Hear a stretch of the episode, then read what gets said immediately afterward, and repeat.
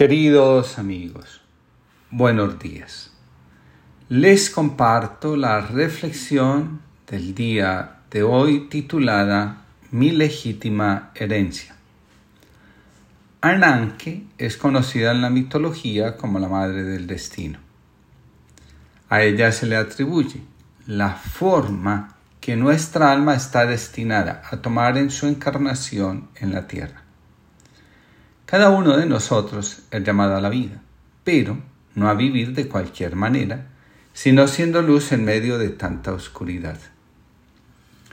Mientras ignoramos cuál es nuestra vocación, andamos por la vida como si estuviéramos sumidos en un profundo sueño. En ese sueño nos vemos a nosotros mismos como héroes capaces de conquistar honor, poder y gloria. En nuestro heroísmo vemos que los enemigos se rinden ante nuestro poder y magnificencia. Muchos permanecen en ese sueño toda la vida, nunca despiertan. Era un pueblo de la India, cerca de una ruta principal de comerciantes y viajeros. Acertaba a pasar mucha gente por la localidad, pero el pueblo se había hecho célebre por un suceso insólito había un hombre que llevaba ininterrumpidamente dormido más de un cuarto de siglo. Nadie conocía la razón. Qué extraño suceso. La gente que pasaba por el pueblo siempre se detenía a contemplar al durmiente. ¿Pero a qué se debe este fenómeno? se preguntaban los visitantes. En las cercanías de la localidad vivía un eremita. Era un hombre huraño que pasaba el día en profunda contemplación y no quería ser molestado. Pero había adquirido fama de saber leer los pensamientos ajenos. El alcalde mismo fue a visitarlo y le rogó que fuera a ver al durmiente por si lograba saber la causa de tan largo y profundo sueño. El eremita era muy noble y a pesar de su aparente adustez, se prestó a tratar de colaborar con el esclarecimiento del hecho. Fue al pueblo y se sentó junto al durmiente. Se concentró profundamente y empezó a conducir su mente hacia, hacia las regiones clarividentes de la conciencia. Introdujo su energía mental en el cerebro del durmiente y se conectó con él. Minutos después, el eremita volvía a su estado ordinario de conciencia. Todo el pueblo se había reunido para escucharlo. Con voz pausada explicó, amigos, he llegado, sí, hasta la concavidad central del cerebro de este hombre que lleva más de un cuarto de siglo durmiendo. También he penetrado en el tabernáculo de su corazón. He buscado la causa. Y para vuestra satisfacción debo deciros que la he hallado. Este hombre sueña de continuo que está despierto y por tanto no se propone despertar. Añadió el maestro, no seas como este hombre dormido espiritualmente en tanto crees que estás despierto. La mitología nos cuenta que una vez que el alma ha encontrado su destino y ha logrado asentirlo diciendo, para esto nací, es enviada por Ananke ante la presencia de sus hijas, las Moiras. La primera de las Moiras se llama la Kesis. Ella acompaña al alma a elegir su daimon, la voz interior, que cada vez que sea necesario, vendrá a recordarle al alma a que está destinada. Cuentan, por ejemplo, que Jun llamó Filemón a su daimon. Elizabeth Riera comenta, para Jun, Filemón representaba la comprensión superior y era un guía con quien conversaba y le ofrecía claves para seguir avanzando en el nuevo universo que se desplegaba en su interior y que sin duda tenía conexiones ocultas con el mundo externo. Mientras estaba pintando la imagen del ser alado que había visto en su sueño, encontró muerto en su jardín un martín pescador, un ave muy difícil de encontrar en las cercanías de Zurich, donde vivía Jun. La segunda Moira se llama Cloto. La imagen de esta Moira es una tejedora los vínculos, las diferentes personas que llegan a nuestra vida y se marchan, las experiencias, todo hará parte del tejido de nuestra existencia. Nadie llega por accidente y se marcha por casualidad. El destino se teje en la comunicación con nuestra alma y con todo lo que nos rodea. En la Biblia está claro que todo en la creación es portador de buenas noticias y para el buscador el florecimiento de un árbol en pleno invierno habla de la presencia y el anhelo de Dios, como sucedió por ejemplo con el profeta Jeremías. Las visiones hacen parte del camino hacia el destino. El profeta Isaías, quien se consideraba un hombre de labios impuros, ve que un ángel con un carbón encendido le toca los labios y los purifica. El alma crea o atrae imágenes que le revelan lo escondido en el camino hacia la realización de la vocación propia. Cada giro que damos en la vida hace irreversible nuestro encuentro con el destino. Por último, está la necesidad, la tercera hija de Ananki. La necesidad está relacionada con aquello que da satisfacción al alma.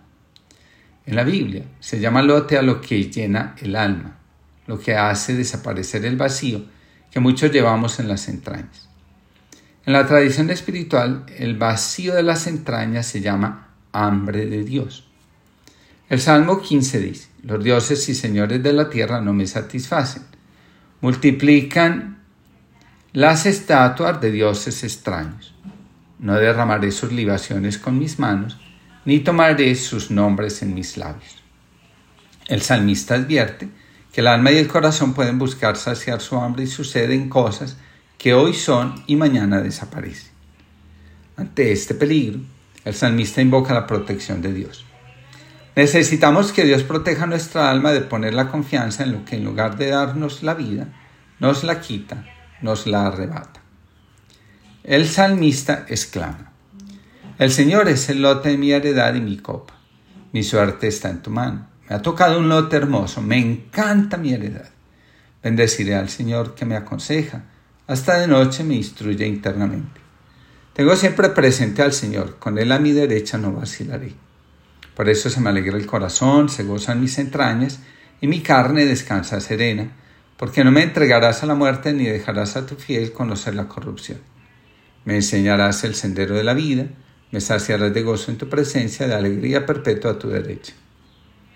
En el Salmo, como en la mitología, aparece la palabra lote. Cuando el alma se presenta ante necesidad, cuando pasa delante de su trono, descubre el lote que ha recibido como heredad.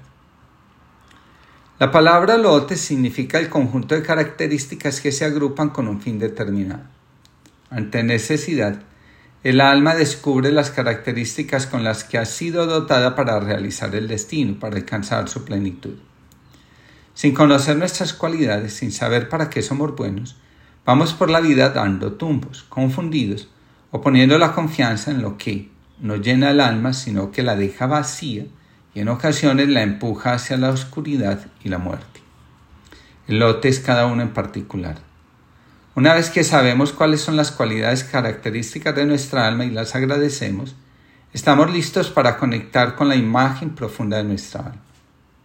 A veces, cuando viajo en el carro, escucho a algún acompañante decir, este lote está bueno para. Lo mismo sucede con cada uno de nosotros. Cuando nos vemos realmente como somos, podemos imaginar para qué estamos destinados. El conocimiento interno de sí, dice Platón, na hace que el alma elija el patrón o paradigma que va a seguir en la vida. La conciencia de las cualidades con las que fuimos dotados también revela que nuestra alma está ordenada. Sin orden no hay vocación, sin vocación el alma anda sin rumbo, sin destino. El alma, aun cuando no es consciente de sí, tiende a elegir aquello que está en consonancia con el patrón de su lote. En el mito, una vez que se comprende para qué está destinado el lote, se habla de la palabra clero. Jace Hillman señala tres usos de la palabra. El primero, hace referencia a la necesidad de expansión del lote. El segundo, el lote necesita ser cuidado y mantenido. El tercero, la herencia solo le pertenece al heredero al heredero. Con respecto a sí mismo, cada uno está invitado a expandirse, cuidar de su alma y bendecir su vida. Recordemos que la mejor forma de bendecir es multiplicando y solo se multiplica aquello que se entrega. Señor, tú me sondeas y me conoces. Me conoces cuando me siento, me levanto. De lejos penetran mis pensamientos, distinguen mi camino y mi descanso. Todas mis sendas te son familiares. No ha llegado la palabra a mi lengua y ya, Señor, te la sabes toda. Me estrechas detrás y delante, me cubres con tu palma. Tanto saber me sobrepasa, es sublime y no lo abarco. ¿A dónde iré lejos de tu aliento? ¿A dónde escaparé de tu mirada? Si escalo el cielo, allí estás tú. Si me acuesto en el abismo, allí te encuentro. Si vuelo hasta el margen de la aurora, si emigro hasta el confín del mar, allí me alcanzará tu izquierda, me agarrará tu derecha. Si digo que al menos la tiniebla me encubra, que la luz se haga noche en torno a mí, ni la tiniebla es oscura para ti, y la noche es clara como el día. Tú has creado mis entrañas, me has tejido en el seno materno. Te doy gracias porque son admirables tus obras. Conocías hasta el fondo de mi alma, no desconocías mi organismo. Cuando el oculto me iba formando y entretejiendo en lo profundo de la tierra, tus ojos veían mis acciones, se escribían todas en tu libro. Calculados estaban mis días antes que llegase el primero. Señor, sondéame y conoce mi corazón, ponme a prueba y conoce mis sentimientos. Mira si mi camino se desvía, guíame por el camino eterno. Que tengamos todos una linda jornada y que el Señor bendiga nuestro trabajo.